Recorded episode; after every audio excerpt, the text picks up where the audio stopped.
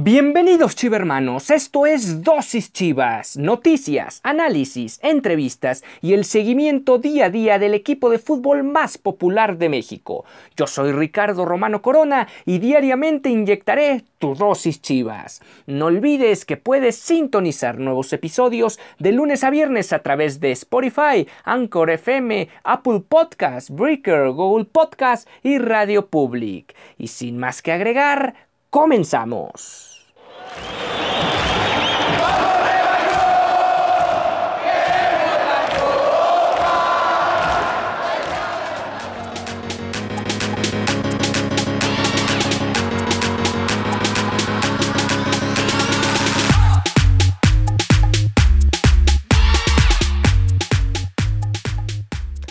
Hola, hola, un saludo a todos los más de 40 millones de chivermanos que se conectan a este espacio deportivo del equipo más popular y más mexicano del país. Un espacio donde estarás informado diariamente sobre el acontecer del cuadro rojo y blanco con todo el análisis de cada uno de sus partidos en la Liga MX. Y no olvides que también puedes sintonizar nuestros nuevos episodios de lunes a viernes a través de Spotify, Anchor FM, Apple Podcast, Breaker, Google Podcast y Radio Public. Y hoy Hoy me complace presentar a un amigo que podríamos haber hecho aquí una llamada de tres con nuestros compañeros de transmisión en los partidos de varios deportes, pero lamentablemente el tercero en discordia, pues su equipo simplemente no existe en el fútbol mexicano. Y bueno, vamos a hablar un poco sobre lo que va a ser la previa de este partido entre Chivas y Santos.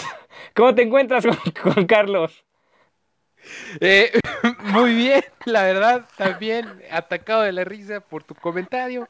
Definitivamente, Ricardo, tú no cambias tu estilo siempre frontal, siempre agresivo, agresivo pasivo. Eh, estábamos hablando de nuestro compañero Álvaro, a quien le mandamos un saludo. Por supuesto, le va a los tecolotes. Efectivamente, equipo para fines prácticos eh, desaparecido y que no existe, pero tampoco hay que ser tan agresivo, Ricardo. Pero sí, exactamente, eh, un placer estar de nueva cuenta contigo. Digo, eh, estos saludos ya eh, son, ya están de más, ¿no? prácticamente hemos trabajado juntos los últimos, ¿qué te gusta? Dos años, eh, continuamente cada vez más seguido.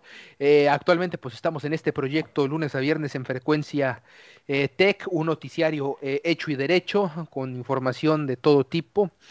Eh, y por supuesto también eh, recordando, ¿no? ahorita eh, me vienen a la mente aquellos recuerdos, por supuesto que en las transmisiones de fútbol, soccer universitario, también las de las de baloncesto que tuvimos, pero sobre todo aquellas tardes en las que eh, pasamos juntos esas tardes de los martes a las 5.30 en la cabina de frecuencia TEC aquí en la ciudad de Monterrey, en las instalaciones del TEC de Monterrey, en el campus eh, Monterrey, por supuesto, eh, cuando conducíamos la prórroga bastantes buenos tiempos ahí, por supuesto, con el Álvaro, por supuesto, con Dani Cepeda y, siempre con, tu, con tu conducción y con tu dirección en materia deportiva. Aquí también está de más decirlo, el mero mero en los deportes, pues eres, eres tú en este caso. Yo aquí trataré de también darte mi postura y mi visión en este caso de este particular partido que se disputará el día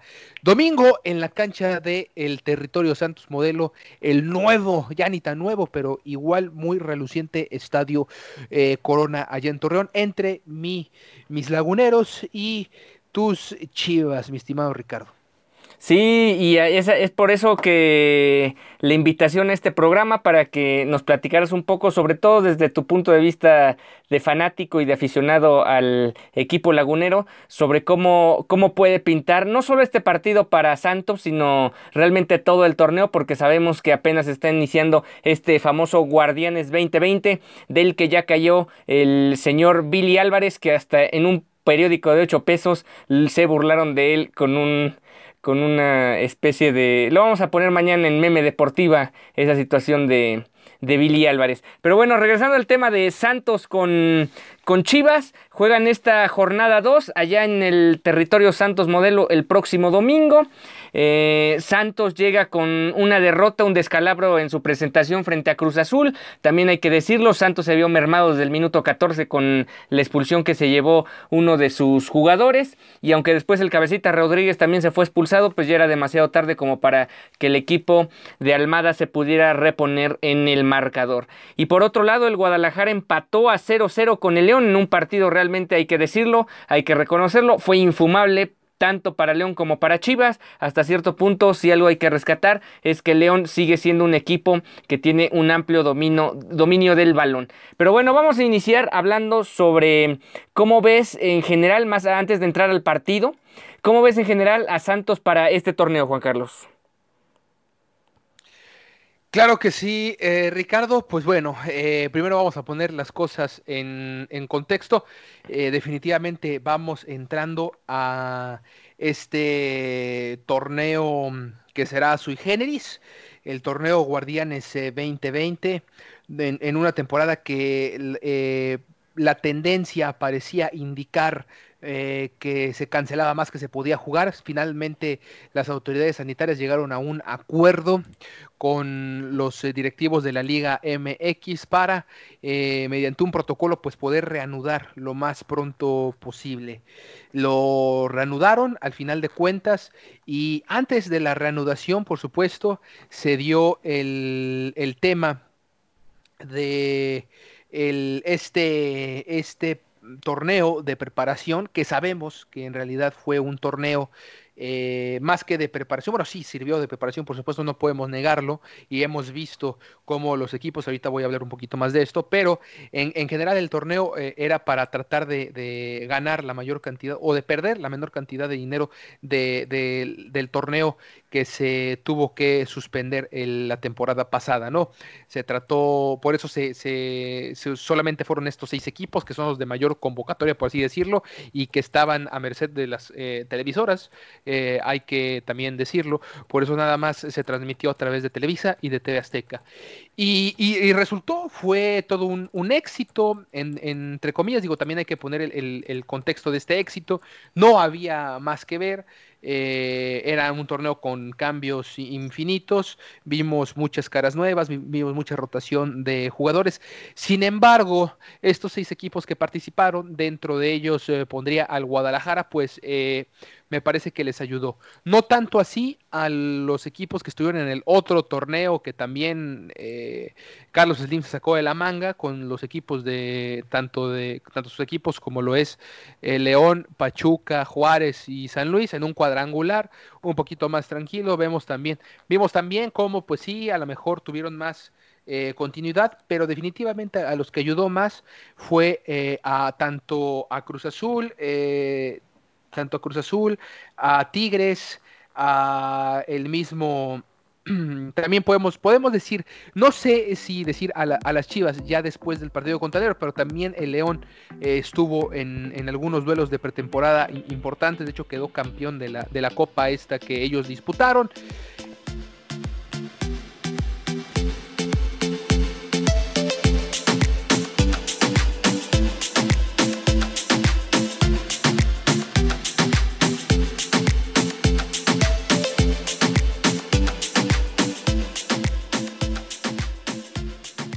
En ese sentido, Santos Laguna pues se disputó solamente tres partidos de pretemporada, muy apretados contra equipos de hoy el extinto Ascenso, contra mismos equipos del propio Orlegui Deportes, contra Tampico Madero y contra Mineros de Zacatecas, Mineros que no sabemos si va a seguir o no va a seguir existiendo.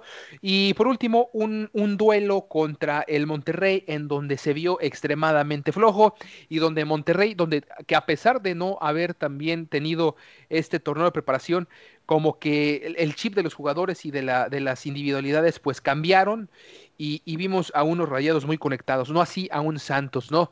Vemos cómo también ha habido un cambio generacional en la plantilla, sabemos que no es un equipo de billetazos, sabemos que el Santos es un equipo que eh, su, su negocio es el comprar barato, formar, eh, y, vender a, grandes precios, ¿no? Y es por eso que tardan mucho en salir las estrellas y cuando apenas tienes una o dos buenas estrellas, entonces lo vendes rápido para generar dinero. Ese es el negocio, hay que verlo de esa manera el, conjunto del Santos Laguna y a pesar de eso también hay que reconocer que la directiva ha hecho gran labor de scouting en los últimos años, ya que eh, se ha encontrado también dentro de los equipos que por lo menos en los últimos 10 años eh, ha ha, tenido una gran regularidad, ha estado en grandes finales, ha disputado finales, ha disputado semifinales, ha estado en fases también de, playoffs, eh, por así decirlo.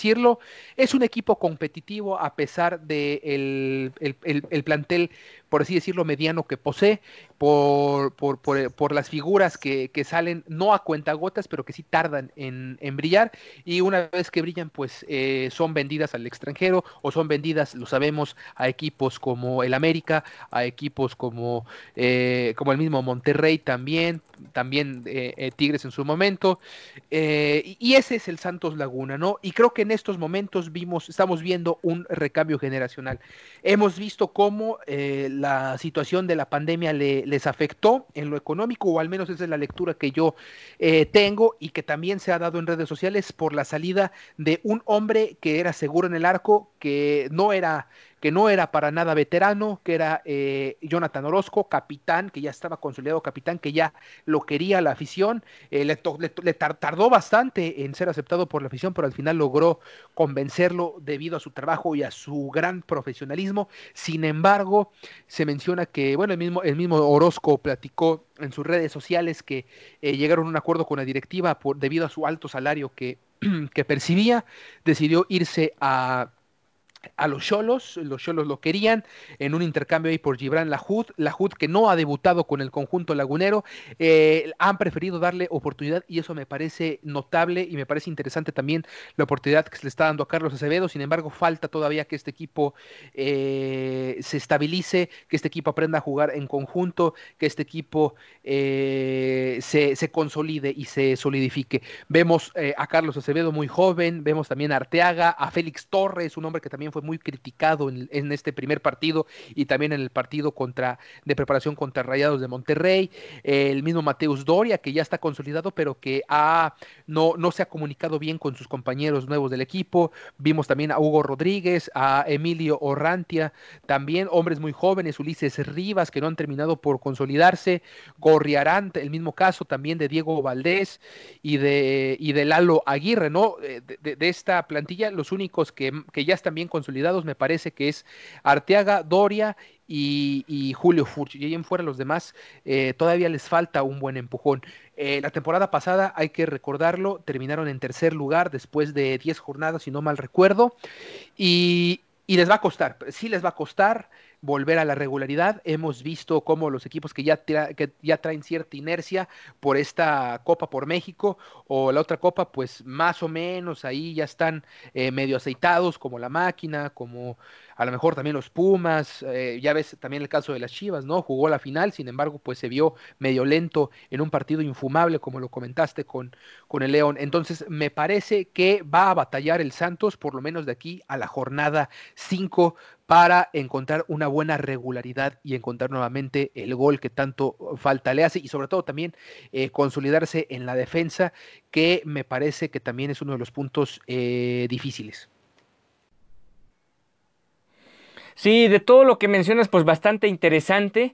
Eh, en particular, por ejemplo, de Chivas, ah, yo atribuiría, atribuiría un poco el asunto de... Mm, de la falta de, de, juego, de volumen de juego, en que tienen ya cualquier cantidad de jugadores positivos. Realmente todos los días estamos aquí prácticamente haciendo un rosario para ver si el día de mañana no tenemos que anunciar un nuevo contagio, un nuevo positivo más en, en Chivas. Eh, ya son en total cinco y eso ha mermado mucho el once titular del Guadalajara. Interesante lo que mencionas de los jóvenes de Santos o de la mezcla joven con jugadores que tienen de otras latitudes. Ahí está lo de Acevedo, lo de Arteaga, que incluso ya se va al fútbol europeo. Y, y, bueno, hablando sobre el once titular que presentó Santos el partido pasado, pues obviamente tiene que haber ciertas modificaciones, empezando por la suspensión a Rodríguez y la baja de Arteaga. Además de que, pues no sé qué tú opines tú, pero no sé si el, el haya habido poncho ofensivo. Ahora, si volteamos a ver la banca de Santos para ese primer partido, pues tienen al tronco de José Carlos Van Rankin, tienen a Gobea, a otro tronco como Alan Cervantes. Eh, en fin, siento yo que a lo mejor en la banca no tiene muchas opciones Almada como para pensar en que, eh, bueno, voy a sacar tantito al Mudo Aguirre y pongo a alguien más para que cumpla funciones específicas cuando le ha costado mucho trabajo a este, este conjunto. Ahora vamos a dar unos datos, cinco datos en lo particular sobre lo que va a ser el duelo del próximo domingo. Santos ha vencido a Guadalajara en los últimos cuatro duelos de Liga MX, son ocho goles a favor y uno solo en contra que ha recibido Santos. Por algo el momio está más 280 para el Guadalajara, por algo Santos es súper favorito el próximo domingo. También Santos acumula 18 partidos sin perder como local en la Liga MX, 14 victorias y 4 empates. Suele ser Santos un equipo que eh, mantenga el invicto en casa y que se vuelva muy fuerte. La racha histórica es de como local fue de 18 llegando en 1994 y 2010 en ambas ocasiones ya lograron dos partidos de dos rachas consecutivas de 18 encuentros sin, sin conocer la, la derrota. Guadalajara ganó sus últimos dos partidos de visitante en la Liga MX y no logra tres triunfos al hilo fuera de casa desde septiembre de 2018, cuando fue el ocaso ya de, la, de lo de Pepe Cardoso ahí con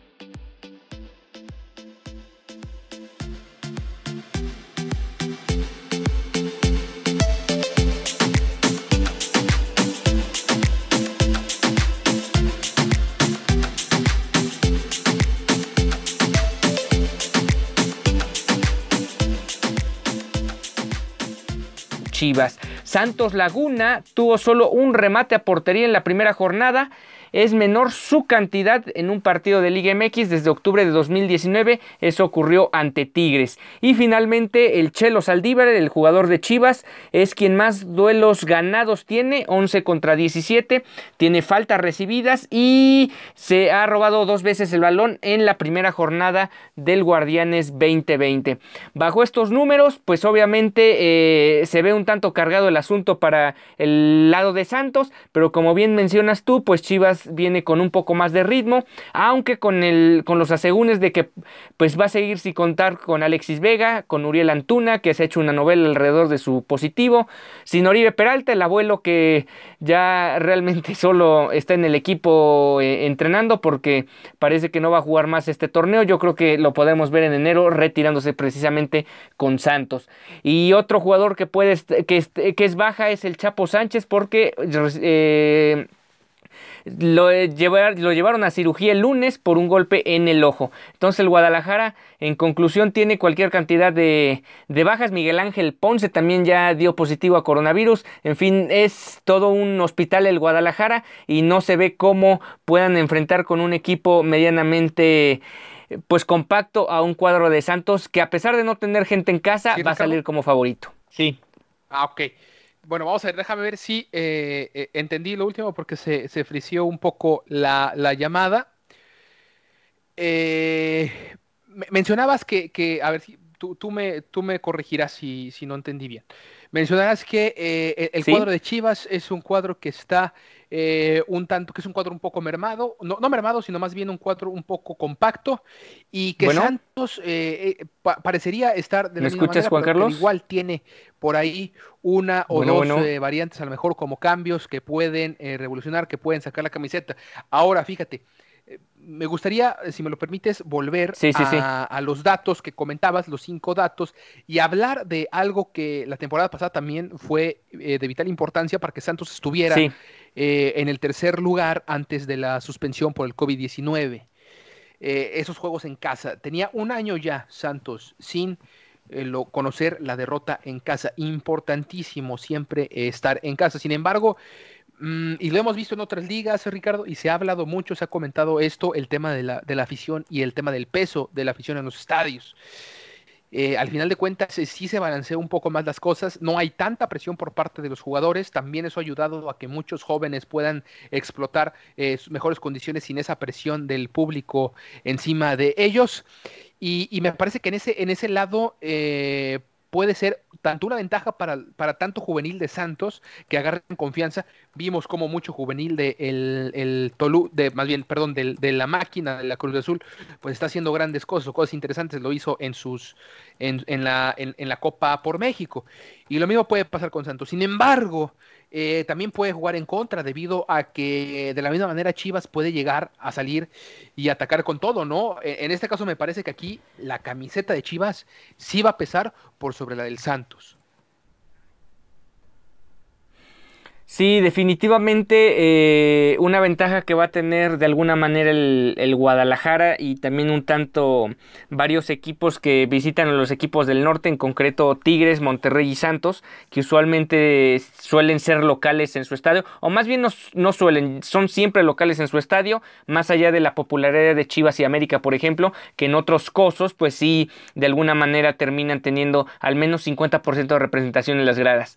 Es, es una situación que eh, va, a cambiar un tanto los juegos y en particular en este, pues se va a imponer más que nada algo que nos comentaba un invitado que tuvimos la semana pasada. El estilo de juego va a ser el que va a terminar imponiéndose y va a demostrar quién es el gallo de gallos en cada uno de los partidos y no necesariamente, por ejemplo, cuando venga la liguilla de 50 mil equipos aquí en el fútbol mexicano, pues el que juegue de local va a tener ventaja porque al final ahorita todo es a puerta cerrada y realmente ahorita pasar de 11 que pasar de 5 pues es prácticamente lo mismo.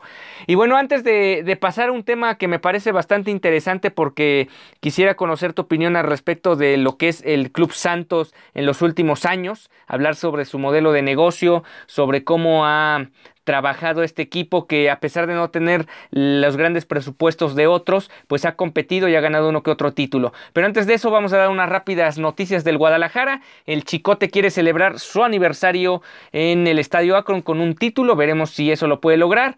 También eh, parece que ya llegó su momento precisamente de ocupar el puesto titular dada la baja de Ponce, quien, eh, como ya mencionaba, es eh, positivo en COVID-19. Y además en Chivas Femenil ya suena el nombre de la múltiple goleadora de la selección mexicana Maribel Domínguez, quien podría ser una de las opciones para dirigir al cuadro femenil. Y ahora sí, vamos con el tema de, de la historia de Santos. Hablaba yo ayer en la emisión de ayer que Santos es un modelo de negocio muy particular. Por ejemplo, contratan jugadores muy muy baratos o los terminan formando, como es el caso de Arteaga y ahora los venden en millones de euros, tasados en millones de euros al extranjero. También está ahí, ahí está el caso de Agustín Marchesín, que lo traen de Sudamérica, se lo venden al América y ya a partir de ahí terminaron ganando un buen dinero. El mismo caso del Cabecita Rodríguez, que se volvió otro jugador que lo traen a, a Santos y después termina ahora jugando en Cruz Azul y sacándole renta económica al asunto. Lo de Yanini Tavares, lo de los dos, los dos, es curioso, los dos contenciones que van a jugar contra Santos el próximo, el próximo domingo, tanto el Gallo Vázquez como Jesús Molina, Santos los tuvieron como jugadores, este... Eh, a menor costo que lo que ahora va, lo, lo, lo adquirió Guadalajara en su determinado momento. Exactamente, Ricardo. Y uno de estos jugadores también, eh, bueno, el más reciente que te puedo dar el nombre, bueno, ya diste uno de ellos, Yanini Tavares, que por cierto, suena, suena para que vuelva a, México. Se dice que eh, puede llegar al Cruz Azul, se dice que también puede volver a la comarca lagunera, todo esto tras rescindir su contrato en Arabia Saudita, sería un bombazo, pero hasta el momento no se sabe nada y es más un rumor que, que otra cosa. Eh, y otro también, pues es el Cabecita Rodríguez, ¿no? Que vemos cómo lo vendieron al, Cruz Azul cuando era así una dupla maravillosa con Julio, Julio César eh, Furch. Pero así, o sea, están todos estos eh, nombres que tú ya has dicho, ¿no? también otros como Ludueña, también otros como como el mismo Vicente Matías Buoso eh, cuando se fue al América en dos ocasiones, Oribe Peralta, ¿no? El, mítico Oribe Peralta que ahora está en, mismo Oribe, Chivas cómo eh, exponenciaron su valor de, gran magnitud. Y hasta cierto punto, pues sí, digo, eh, es, el negocio. No le interesa tanto a Santos que se retiren o no se retiren tanto en, su, en su equipo, sino en, en sacar el billullo. Y mientras eh, los resultados sigan, pues es un modelo exitoso, ¿no? Sí, definitivamente es un modelo exitoso y también yo quisiera preguntarte a tu opinión acerca de qué opinas de que, por ejemplo, tanto Chivas como Guadalajara últimamente se han nutrido de jugadores de Santos. O sea, realmente terminan constantemente, no sé si desmantelando, pero sí agarrando de refuerzos a los jugadores del Club Santos. Ah, bueno, eh, sí, fíjate, en lo personal, sí, Sí, Ricardo, este, e, en lo personal, eh, sí es un poco frustrante, no te voy a decir que no, sí es un poco frustrante que tanto Chivas como América, estos equipos que siempre, siempre, siempre eh, van a tener los reflectores a nivel nacional, se, estén eh, llevando a, a tus jugadores, ¿no?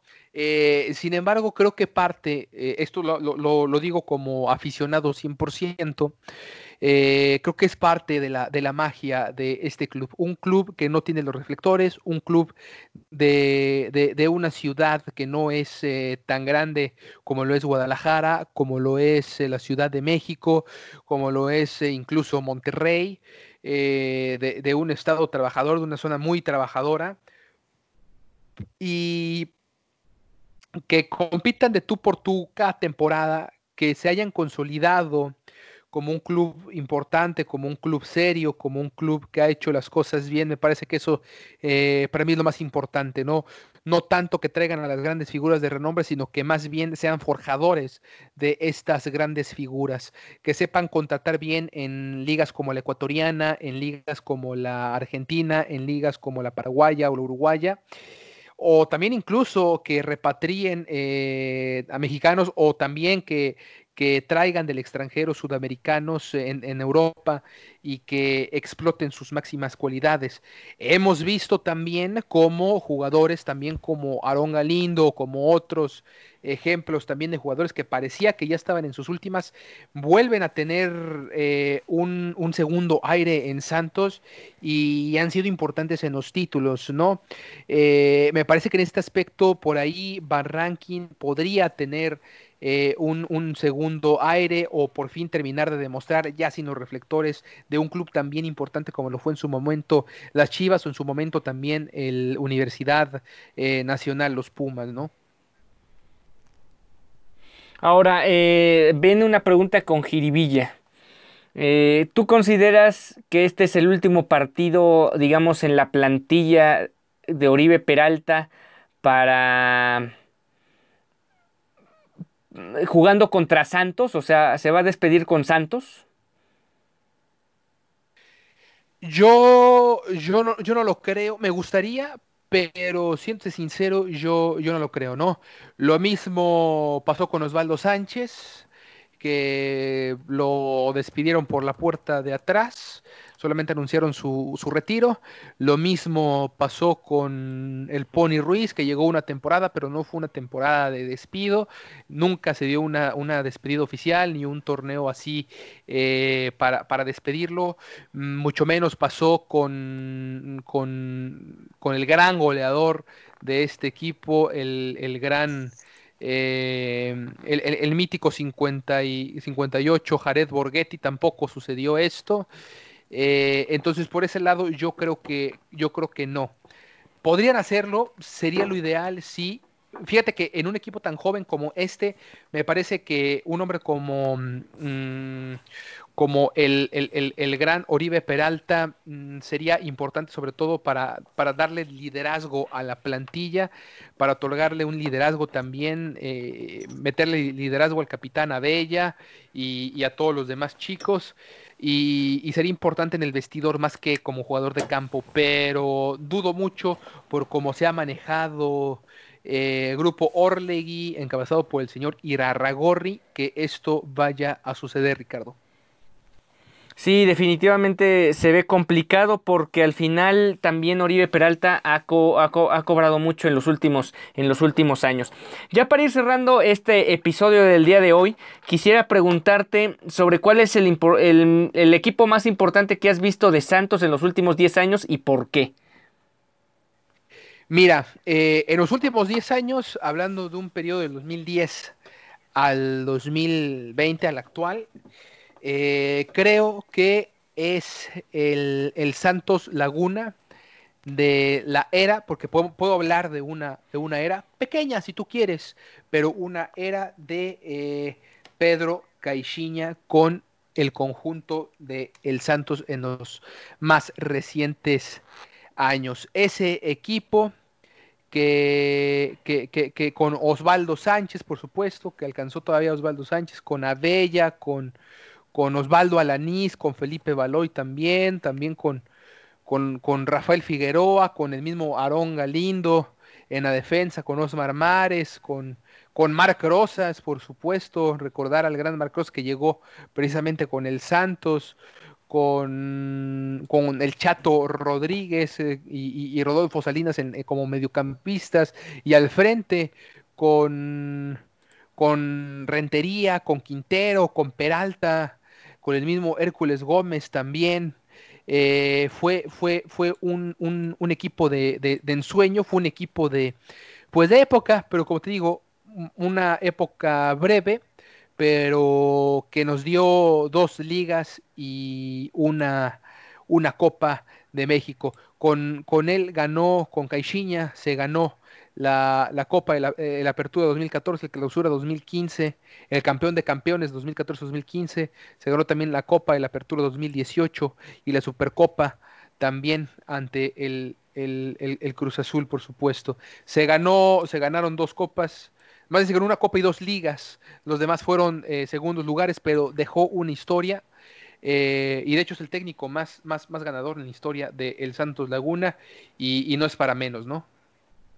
Sí, yo me quedo con, más allá de lo del título que se lleva frente a Santo, digo, perdón, frente a Querétaro, yo me quedo sobre todo con un equipo que dominaba un estilo de juego que luego es muy difícil en este tipo de conjuntos donde, reitero, constantemente lo están desmantelando, otros equipos están llevando a sus jugadores y es difícil tener una continuidad en la columna vertebral. Eso yo creo que es el, gran éxito de Pedro Caiciña, que ya después con Cruz Azul no pudo tener el mismo éxito. Claro que también hay que decirlo, en Cruz Azul eh, chocó mucho con las directivas y ya al final con el propio Ricardo Peláez que, que llegó posterior a su, a su ingreso al, a la máquina cementera de Cruzul que ahora le está pasando bravísimo con el tema de sus eh, cooperativistas. Y bueno, eh, si seguimos hablando sobre lo que, bueno, ya para cerrar, para hablar eh, del partido del domingo, ¿qué esperarías tú? O sea, ¿tú cómo esperarías el trámite del partido y cuál sería tu pronóstico? Híjole, bueno, me parece que eh, vamos a ver nuevamente a un Santos Laguna que le va a costar, eh, o más bien me, parece que vamos a ver lo mismo que vimos en el partido de Monterrey y en el partido del Cruz Azul. Un Santos que en los primeros 15, 20 minutos, estando en casa, estando de locales, estando en una cancha que conocen todos los jugadores, eh, rápidos con la pelota, con bastantes llegadas, pero con muy poca profundidad. Eh, no creo que, lleguen a la, a, la, última zona, les va a faltar ah, por ahí eh, y eso los va a desesperar en los primeros minutos. Me parece que eh, si se planta bien en la defensa junto a las Chivas, puede por ahí desesperar a, un, un, Santos Laguna que es muy joven, que se desespera fácilmente y a partir de ahí jugar en lo mental y tratar de salir controlando la pelota en el último, en los últimos minutos del primer tiempo y al regreso del segundo tiempo para poder encontrar por ahí el gol que les pudiera dar la victoria. Sin embargo, creo que de igual manera será un duelo muy cerrado, sobre todo por lo que hizo Chivas en su último duelo.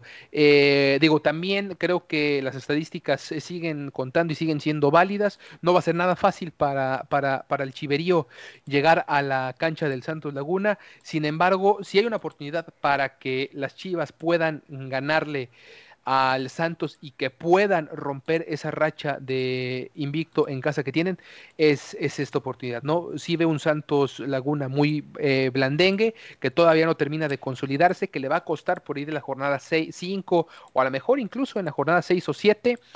Y como te comentaba eh, en alguna plática que tuvimos, Ricardo, me parece que el Santos eh, va a pasar, pero no como octavo a la fase final. Me parece que puede pasar como el noveno o, incluso el décimo. Eh, como lo veo ahora, no puede cambiar, a lo mejor terminan por consolidarse. Digo, no por nada le dicen al profe Almada el Guardiola uruguayo.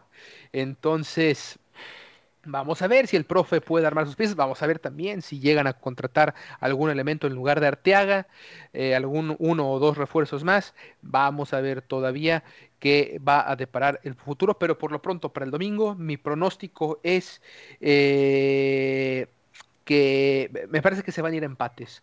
Van a empatar a un, gol. Tampoco creo que puedan hacer tantos goles. No se va a prestar. O si acaso eh, las Chivas ganan eh, por diferencia de, un tanto, ¿no? Entonces yo le voy al empate o a Chivas eh, en términos de apuestas. Pues entonces, eh, básicamente le está diciendo a todos los chivarmanos que nos escuchen que se metan a los casinos virtuales y que le apuesten al Guadalajara porque va a pagar muy bien este partido del próximo domingo. Sí, en efecto, yo creo que va a ser complicado tener un partido mm, abierto en el sentido de que haya espectáculo y llegadas constantes en ambos costados. Por un lado, lo que mencionas de que todavía está desarticulado el equipo de Almada y por otro que el Guadalajara cuenta con bajas. Más allá de que sí tienen un plantel vasto, sea, cada, hay por posición dos jugadores de buena calidad, pues es difícil encontrar el conjunto, sobre todo en un cuadro que lleva también, como lo mencionabas de un principio, varios meses sin jugar. Entonces, pues sí, Cristian Calderón parece que empieza a agarrar nivel, eh, Jesús Angulo se vio muy bien en la pretemporada, eh, la contención pues es muy experimentada, pero al final eh, la conjunción entre el Chelo Saldívar y JJ Macías tampoco es que vaya a ser muy, muy interesante que digamos así a priori, ya veremos qué acontece el próximo domingo. Y ya finalmente para cerrar, eh, ¿tú qué esperarías? ¿Esperarías que Santos contrate jugadores de cara a lo que va a ser este periodo largo de transferencias que acaba hasta el 5 de octubre? Me parece que sí, sobre todo por lo de la venta de Arteaga. Son 3.5 millones de, dólares, si no mal recuerdo. Y me parece que eh, una, una, cantidad puede eh, invertirla en uno o dos jugadores eh, de alguna liga sudamericana que por supuesto están dispuestos a venir. Eh, Santos es muy bueno eh, en el scouting, ya lo hemos mencionado aquí en este programa ya y, y, es bien sabido. Entonces me parece que de aquí al 5 de octubre puede venir un, un, refuerzo, a lo mejor ya no de cara a este torneo, sino al que sigue, pero, pero me parece que sí, sí es factible. Además, Ricardo, también eh, veo eh, difícil el, partido contra, de este domingo, ya que eh, revisando el calendario, Ricardo, me parece que los duelos más importantes se le vienen a Santos en las primeras cuatro jornadas. Fue contra Cruz Azul, que hoy es el principal candidato, Va contra las Chivas, que siempre es un duelo complicado. Va contra Monterrey, que le puso una buena repasada en pretemporada y se ve bastante bien también. Ya se quitaron la espinita de la funesta temporada pasada que tuvieron en último lugar. Sigue contra el América, un América que también eh, lo, vemos eh, engrasadito, lo vemos aceitadito. Y luego ya hasta la jornada 5 van contra un Atlas al que se le puede ganar. O sea, ya hasta la jornada 5 veo que Santos pueda ya levantar, eh, enfilarse, eh, aprender de sus errores, eh, eh, salir motivados contra un Atlas en casa, incluso a lo mejor una vez hasta golearlos, no sabemos.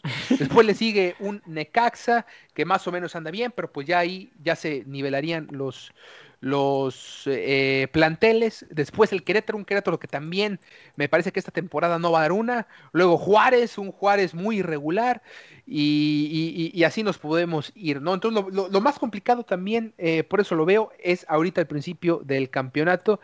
Y más o menos ahí al final dos o tres equipos como Tigres o como Pumas que pudieran darle alguna sorpresa. Sin embargo, eh, los demás equipos no debe de, representar tanto problema por un equipo con tanta regularidad como el Santos Laguna pues por lo que menciona, estos cuatro primeros partidos van a estar durísimos. Eh, eh, es hasta cierto punto lógico. Y si siguiéramos en el sistema de competencia de ocho clasificados, pues ya empezaría a estar muy comprometido el torneo de Santos en caso de que no sacara ni un solo punto, muy pocas unidades de estos cuatro partidos. Pero bueno, ahora con un torneo de, de 12 donde califica hasta el equipo que tengo atrás en la pantalla que estás viendo, el equipo del Llano, pues entonces no, sí, pero este es el Puebla, el, Puebla Grajales, no el Puebla este, de, primera división.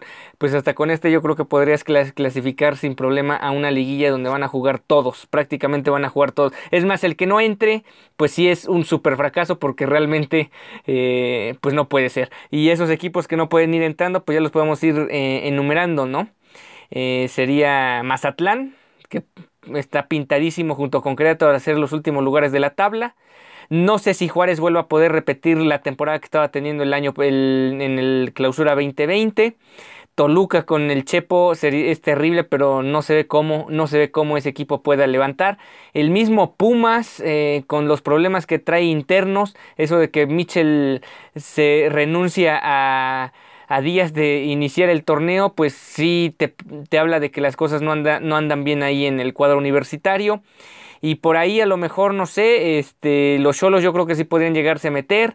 Em, lo de Atlas, claro, el Atlas sería otro equipo que le va a costar mucho trabajo, aunque por ahí, por ahí es que aquí ya, aquí ya la cuestión es que sumando 20 puntos puedes clasificar. Entonces, por ejemplo, si ahorita el Guadalajara gana, llega a 4 puntos, ya le faltarían 16 para, para la liguilla, que básicamente son 5 victorias, un empate. Entonces, por ahí podría estar la clave para estos dos equipos y Santos sumar sus primeros puntos del torneo.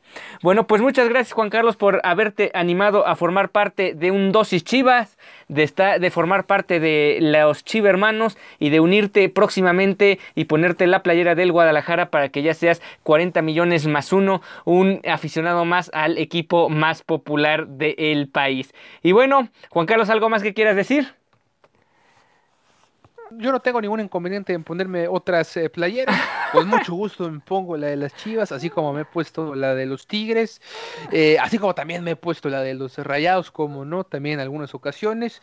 Eh, la única que sí no me pondría en mi perra vida es la de la América. ¿La de la América? No, no, no, no, no, es así, jamás y, de una vez aquí lo, lo, lo digo abiertamente, que chingue su madre la América.